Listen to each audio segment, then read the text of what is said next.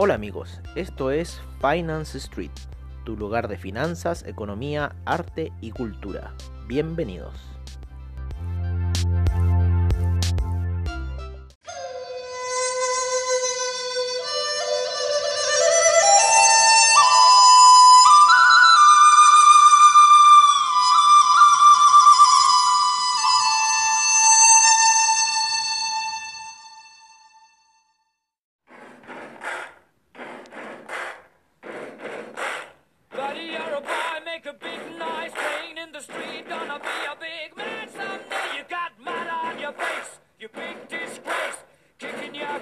All over the place, singing, We will, we will rock you. Hola amigos de Finance Street y bienvenidos a esta sesión nocturna. Estoy tratando de poner mi video lo mejor posible ya que esta es la tercera el tercer intento que estamos haciendo esta grabación.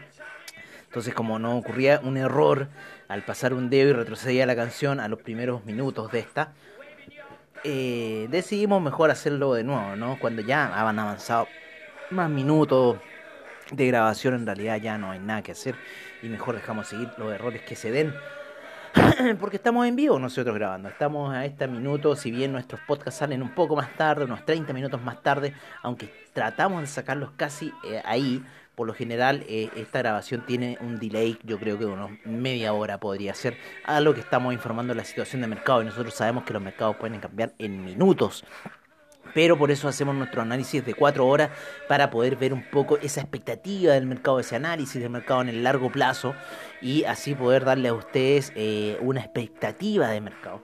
Eh, hoy día los índices han estado bastante mañosos, muy, muy, muy mañosos, especialmente en el Nasdaq. Debe ser por la entrega de resultados que se está dando, ¿no? Al salir bueno, la gente toma ganancias porque también hay incertidumbre en cuanto a lo que es eh, la economía norteamericana. Ya sabemos que en realidad las grandes industrias no están perdiendo con este tema del COVID, al contrario, han ganado más. Vale, porque son industrias que ya se han establecido en, el, en la idiosincrasia de las personas y en cierta forma, eh, eh, ¿cómo se llama? Las necesitamos para poder subsistir en las distintas cosas que nosotros hacemos en nuestro diario vivir. Hoy día eh, el que estaba ahí, ¿no es cierto? Eh, era el, el, Nasdaq, que siempre estamos utilizando el Nasdaq, ¿no? Para las distintas transacciones que hacemos debido a cómo se mueve. Sin embargo, hoy día el Dow Jones y el S&P estaban mucho más fuertes en torno a lo que podían ser eh, posibles caídas. De hecho, el Dow Jones sale con un martillo alcista el día de ayer pero cuando ya llega en gráficas de una hora a la media de 20 periodos, ahí empezó a generarse mucha resistencia. Ha habido mucha resistencia en el industrial con la media de 20 periodos. En lo que estamos viendo en el Nasdaq, que es principalmente esta media de 20 periodos con el gráfico de 4 horas que genera mucha resistencia, no permite que la gráfica quiera surgir. Ya estamos llegando a una compresión bastante fuerte con la media de 200 periodos. Quizás nos va a dar esa oportunidad para poder salir de esa orden tóxica que tenemos y empezar un camino alcista. Sin embargo, el SIP y el Dow Jones se han hundido eh, por debajo de la media de 200. O sea, el martillo alcista en cierta forma no los ayudó y netamente ha hecho que éstas se hundan. Y la última vela de 4 horas en estos gráficos fue, pero eh, absolutamente... Eh, ¿cómo sería la palabra? Eh, devastadora, por decirlo así. Siguiendo un poco la tendencia, estamos a punto de romper, en cierta forma, el soporte para la gráfica diaria y seguir hundiéndonos con otra vela más. ¿no es cierto?, en lo que son las gráficas diarias para los índices norteamericanos. Por lo menos así lo muestran el SIP, así lo muestra el Dow Jones, el Nasdaq que está un poco retrasado con esa gráfica, pero yo creo que ya mañana posiblemente empecemos a ver esa vela de otro color y ya está empezando a tomar ese color bajista eh, en las operaciones del Nasdaq. Todavía se mantiene muy fuerte, todavía el tecnológico está muy fuerte, pero yo creo que ya quizás mañana pueda venir esa toma de utilidades. Mañana se vienen resultados de industrial muy fuertes y el jueves se vienen resultados de eh, tecnológicos, eh, especialmente el Nasdaq, bastante fuertes. Eh, bastante empresas de las principales que se mueven en Nasdaq. Eh, de los también, ojo, ojo, que hoy día fue Microsoft, ¿vale? Que reportó buenos resultados. Microsoft es una de las que domina dentro de los tres índices. Vale, nos vamos, estamos viendo aquí un poco lo, el tema de los índices, también estamos cambiando acá ciertas cosas. Eh, Microsoft domina en lo que es el, el SIP, el Nasdaq, ¿no es cierto? Apple y Microsoft. Apple, Microsoft y Amazon son las tres primeras de esos tres, dos componentes que son el SIP y el Nasdaq. Luego Facebook, ¿vale? Mire, la, la, forma que está armada, eh, la forma que está armada en este minuto el SIP y la forma que está armada en este minuto el, el Nasdaq son similares, ¿vale? Yo creo que por eso, en cierta forma, el, el SIP no ha caído de la forma que sí lo ha hecho el Dow Jones. De hecho, el Dow Jones hoy día retrocede un menos 0,80%, el SIP un menos 0,30%, el Nasdaq 100 avanzó un eh, 0,82%. Así que tienen esa similitud. Vamos a ver un poco cómo está compuesto el Dow Jones. El Dow Jones, a ver, eh, Microsoft. Microsoft en el Dow Jones, Apple está en el lugar 19 y International IBM no está, no está Microsoft, no, no, no. Eh, ¿Cómo se llama? El Dow Jones no tiene componente eh, tecnológico de Microsoft. No, perdón, perdón, miento, se tenía que estar. Si Microsoft es demasiado poderosa, está en el sexto lugar en el Dow Jones. El Dow Jones es una cartera mucho más industrial, mucho más equilibrada, encuentro yo. El que está ganando mucho en Dow Jones ha sido Salesforce, eh, que son ventas online. Eh, y y cómo se llama y ha ganado bastante después de que sacaron a ExxonMobil y a Chevron, ¿no es cierto?, del Dow Jones. Años que llevaban ahí y los tuvieron que sacar debido al tema que está pasando con el pe petróleo. Miento, Chevron todavía sigue peleando aquí en el Dow Jones. Fue a ExxonMobil la que sacaron. Y junto con otras más este año. Que es que el Dow Jones se mueve en cierta forma... Eh, ha tenido bastante dinámica, les puedo decir, desde el año 2008 en adelante. Se han ido hartas empresas que se hundieron y ciertas cosas que han salido. Ponte tú, en el año 2000, 2008 no estaba Visa, que Visa recién estaba saliendo al mercado y ya está en el, en el, ¿cómo se llama? En el componente y está en el octavo lugar. Así que, eh, American Express, para qué decir. Oye, entonces estamos viendo un poco esta situación de los índices americanos, un poco la entrega de resultados ya con esta visión que nos está dando un poco el, el, índice, yo creo que podríamos ir a atacar niveles más bajos, por lo menos en el Nasdaq. Si retrocede, podría retroceder hasta 10.719, 10.612, podría ser esa zona de compradores para lo que es el SIP sería la zona de los 3.210 aproximadamente para empezar una zona de compradores ya más fuerte, ¿no? En vista de que estamos viendo una caída en el Dow Jones, sería la zona de eh, de los 26.523, ¿vale? Estamos viendo ya que parece que el índice va a ir a buscar el, la parte inferior, ¿no es cierto?, del canal, que podríamos decir este doble top, que no alcanzó a ser un doble top perfecto, pero sí había bastante tensión en esta situación de doble techo aquí. Así que veamos qué está pasando, veamos qué puede suceder. Puede venir un derrumbe si no sale Donald Trump, ¿por qué no? El tema del COVID, que está, está volviendo a salir esas cosas.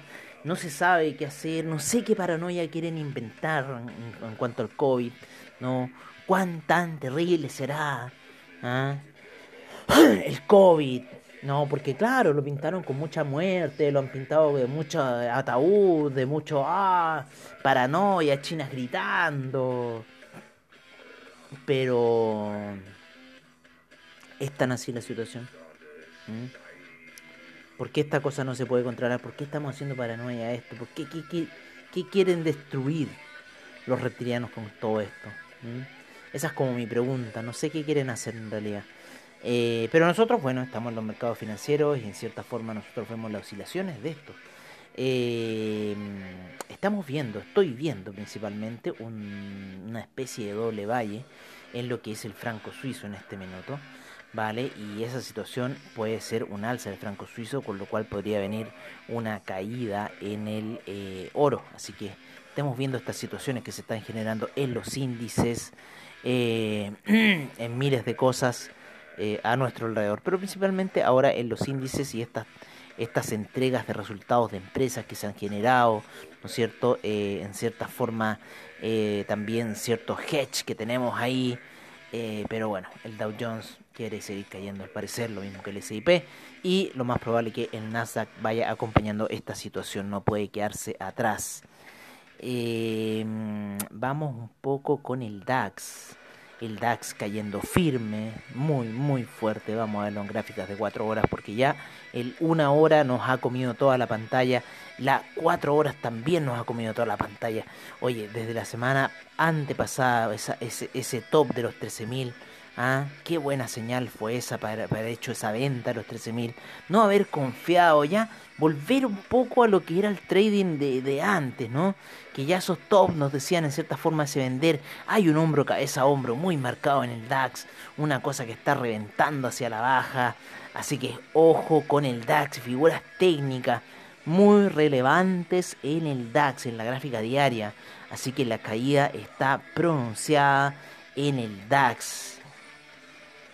¿no es cierto? Puede ser la crónica de una muerte anunciada. Nadie sabe en realidad qué va a ser este tema, pero de que hay una caída fuerte en el DAX, hay una caída fuerte en el DAX está reventando, está llegando, llegó hasta al, neckline. Veamos qué va a ocurrir en este neckline, porque está muy peligrosa la situación en el DAX, hay mucho retroceso.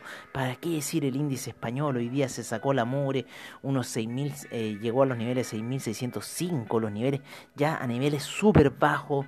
No sé si determinar si van a haber niveles de compra. Estaríamos en una zona de compradores. Absolutamente, yo creo que para el índice español, voy a ver un poco aquí ciertas herramientas.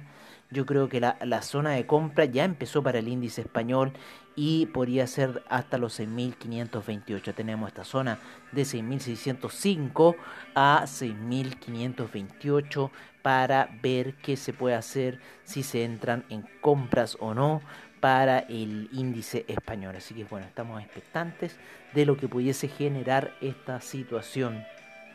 ¿vale? Así que estamos aquí viendo un poco lo que pueden ser los índices, lo que pueden ser distintas situaciones que se están generando, principalmente en índices, o sea, de que la economía algo está pasando y bueno, quizás podemos estar viendo una caída mayor en lo que es la gráfica diaria, para qué decir, estamos llegando a esa zona de los 6.435 que tenemos ahí marcada, muy peligrosa, hace rato que no llega a las zonas de vendedores muy altas que tenemos eh, de 7.136 de 7.525 no ha vuelto a esos niveles el índice español desde aproximadamente eh, julio, ¿no es cierto? Junio cuando llega a esos máximos y ha estado en un descenso paulatino muy, muy, muy pausado. Así que esta zona de 6.435 sería nuestra base ya, ultra zona compradores y si no resulta nada ahí, salimos de esa operación, la eliminamos, esperando quizás esos desplomes que lo pueden llevar a niveles de 5.754 para el índice español.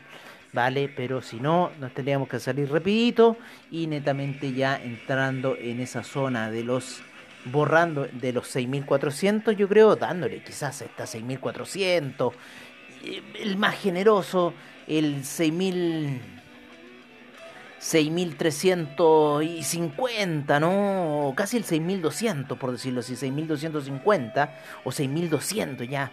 Lo más generoso para esa última posible compra para salir hacia arriba, porque estamos llegando a niveles muy bajos en el índice español.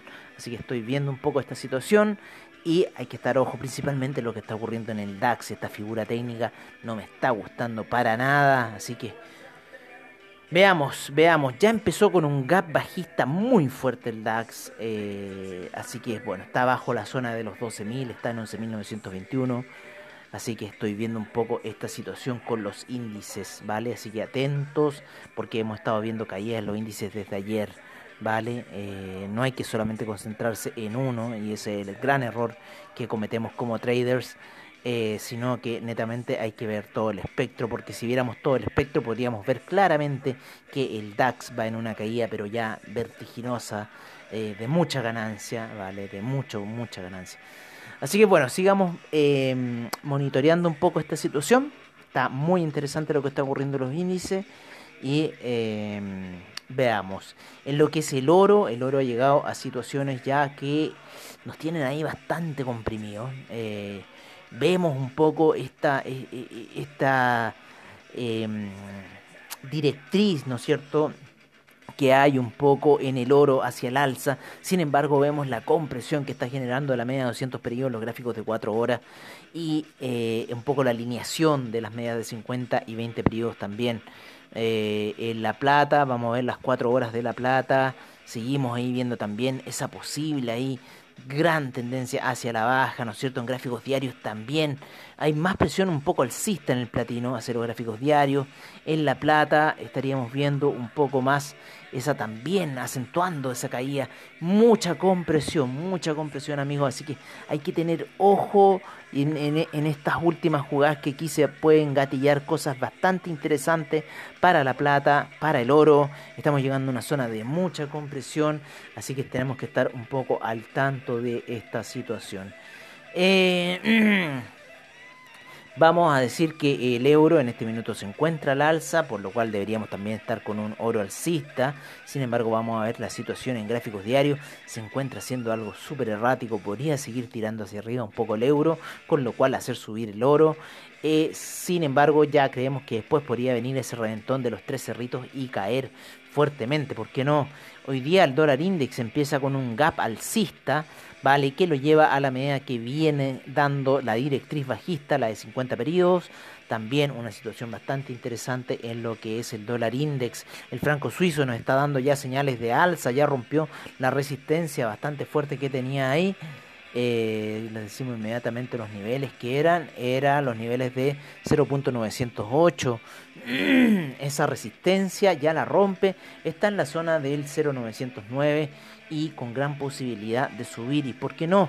Está esa media de 200 periodos pasando a niveles de 0.914. Así que tengamos como objetivo el 0.914 en una visión alcista para el oro y en este 0.914 empezar ya esas situaciones de venta y ver cuánto margen le vamos a dar quizás a esta operación antes que caiga. También esperar y pensar las horas que vamos a estar esperando, si 12, 16, 20, 32 horas para eh, que las caídas empiecen a ocurrir. Recuerden que son jugadas de largo tiempo las que nosotros hacemos para lo que estamos hablando con ustedes. el café está cambiando su visión bajista, está haciendo un hombro cabeza hombro invertido, en gráficos de una hora se nota muy bien, lo voy a pasar a cuatro horas para notarlo un poquito mejor. No, en cuatro horas mucho más comprimido, en una hora se me nota más distendido ese hombro cabeza hombro que está empezando a y quiere romper su neckline, se encuentra por sobre la media de 20 periodos apoyados, sin embargo la de 200 periodos viene cayendo pero como cometa eh, viene también aplanándose en los gráficos de una hora y subiendo. Hay un cruce de medias móviles de 20 y 50 periodos con mucha visión alcista en los gráficos de una hora. En los gráficos diarios también estamos viendo un posible retroceso de este eh, café, quizás a niveles de 108, hay unos niveles más altos para llegar de 116 con la gráfica, eh, la media de 50 periodos. Así que estemos ahí viendo un poco lo que está pasando en el mundo del café. Es un poco la información que nosotros le estamos dando para ustedes. Vámonos a ir con, eh, terminando ya un poco, con el Ethereum, el Bitcoin, ¿no es cierto? Otra fuerte alza ha tenido el Bitcoin el día de hoy. De nuevo alza desde la mañana, ya empezamos a informarla. Está en la zona de los 13.679. El Bitcoin ha tenido fuertes, fuertes alzas ya desde hace tres semanas. Eh, esta, esta, cuatro semanas ya llevamos casi un mes alcista en el Bitcoin bastante fuerte desde esos niveles de los 10.700 y se encuentra en la zona de 13.670 para la gente que ha comprado Bitcoin y se ha tomado esta sorpresa de que hoy cómo ha subido esto. Bueno, así un poco el criptomercado, amigos míos, así es como sube la situación. Hoy estoy viendo que parece que ayer estoy seguro que me había picado un zancudo o algo así, anda ya volando en mi pieza. Abrí la ventana y parece que entró y se quedaban ahí entre los cuadros. Así que hoy día de nuevo me voy a tener que poner repelente para esos bichos. Oye, eh, bueno, ¿qué más? ¿Qué más? ¿Qué más? ¿Qué más? ¿Qué más? ¿Qué más? ¿Qué más? Eso es un poco la situación, que el Bitcoin mucha alza. El Ethereum si bien tuvo una contracción, tuvo una alza, sin embargo llega a las medias móviles de 20 periodos que le hacen resistencia y la media de 50 sigue siendo un gran soporte. La media de 200 se encuentra alejado, pero mostrando eh, soporte para lo que es el Ethereum. Eh, vámonos con las recomendaciones de los amigos de Investing para ver un poco de lo que está pasando, el calendario económico. Hoy día, eh, hoy día la API tiró eh, más cantidad de barriles de petróleo, hizo caer el precio de la gasolina, hizo caer el precio del petróleo, porque hay sobre stock. Todavía no nos sale el, el, el cuánto, cuánto era la visión, el forecast que tenía la gente de la API. Todavía no me llega aquí la información eh, cuánto era lo previsto ¿no? por la gente de investing.com. Sin embargo, el resultado actual fueron 4.577 millones de barriles. Yo creo que la, previsión era mucho menor y le sale este tiro por la culata. Así que bueno, mañana se vienen eh, resultados. Eh, les decimos al tiro, mañana se viene el oficial del petróleo, ¿vale? A las 11 y media de la mañana, hora de Chile. Se esperan 1.230 millones de barriles, ¿vale? Puede que salga más, la vez pasada salieron menos 1.01, ¿vale? Eh, se vienen, em, a ver, se vienen los de gasolina también, eh, inventarios de gasolina. Estamos empezando a ver la gasolina. Es un commodity que se mueve bastante, amigos míos. Así que también estamos echando un ojo a la gasolina y al petróleo para calefacción. ¿Vale? Que también está ahí como queriendo entrar un poco hacia el análisis técnico que nosotros hacemos con los otros commodities. Ahí se encuentra un poco lateralizando la gasolina. Vale, tuvo una caída bastante fuerte de los niveles de 1.30. 1.130 34 hasta los niveles de 1.105 que cayó hoy día la gasolina. Así que fue una cosa bastante, bastante movidita. Eso yo lo diría que es bastante movido. Vamos a cambiarte. Me gusta esta canción Late. Oye, em, vámonos con los amigos de Investing. ¿Qué están diciendo en las 5 horas?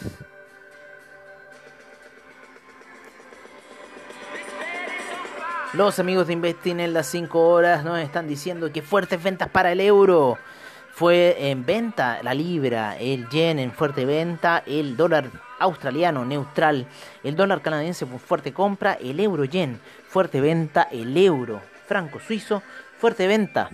Es lo que son los commodities, la plata, el oro se encuentra neutral, la plata con fuerte venta, el cobre con fuerte venta, el petróleo, ¿no es cierto? El BTI con fuerte venta, el gas natural fuerte compra, el café con compra. Eso se nos olvidaba un poco. El cobre ha estado bastante lateral durante la jornada de hoy, para que no se nos olvide. Y cambiando a los índices ahora, seguimos con las fuertes ventas en el Dow Jones.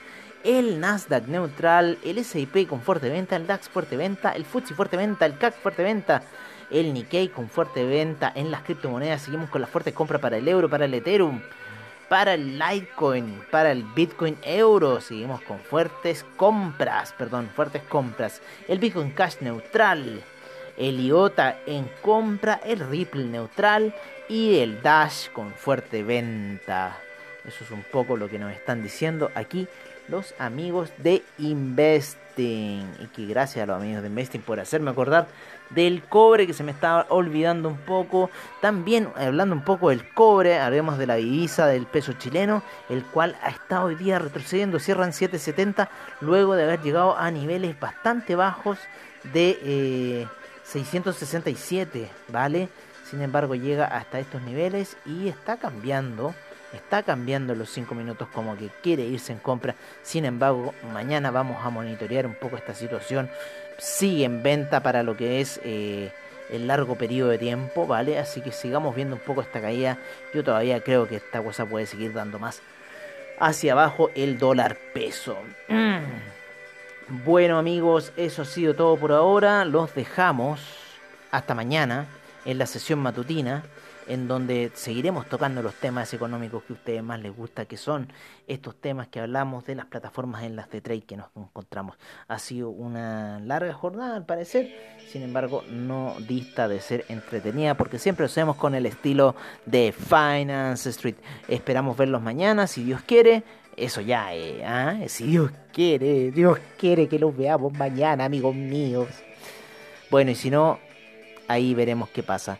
Eh, un abrazo, cuídense, nos vemos mañana en la sesión matutina, como siempre al estilo de Finance Street. y She Got the Love.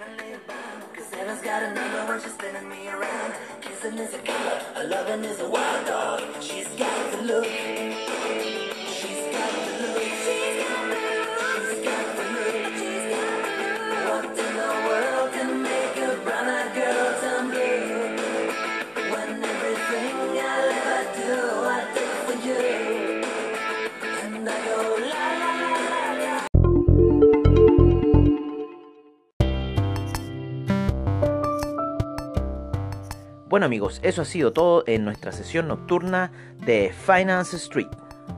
Agradecemos desde ya a investing.com, Trading Economics, Forex Factory, CryptoWatch y CoinGecko por la información que nos brindan a diario.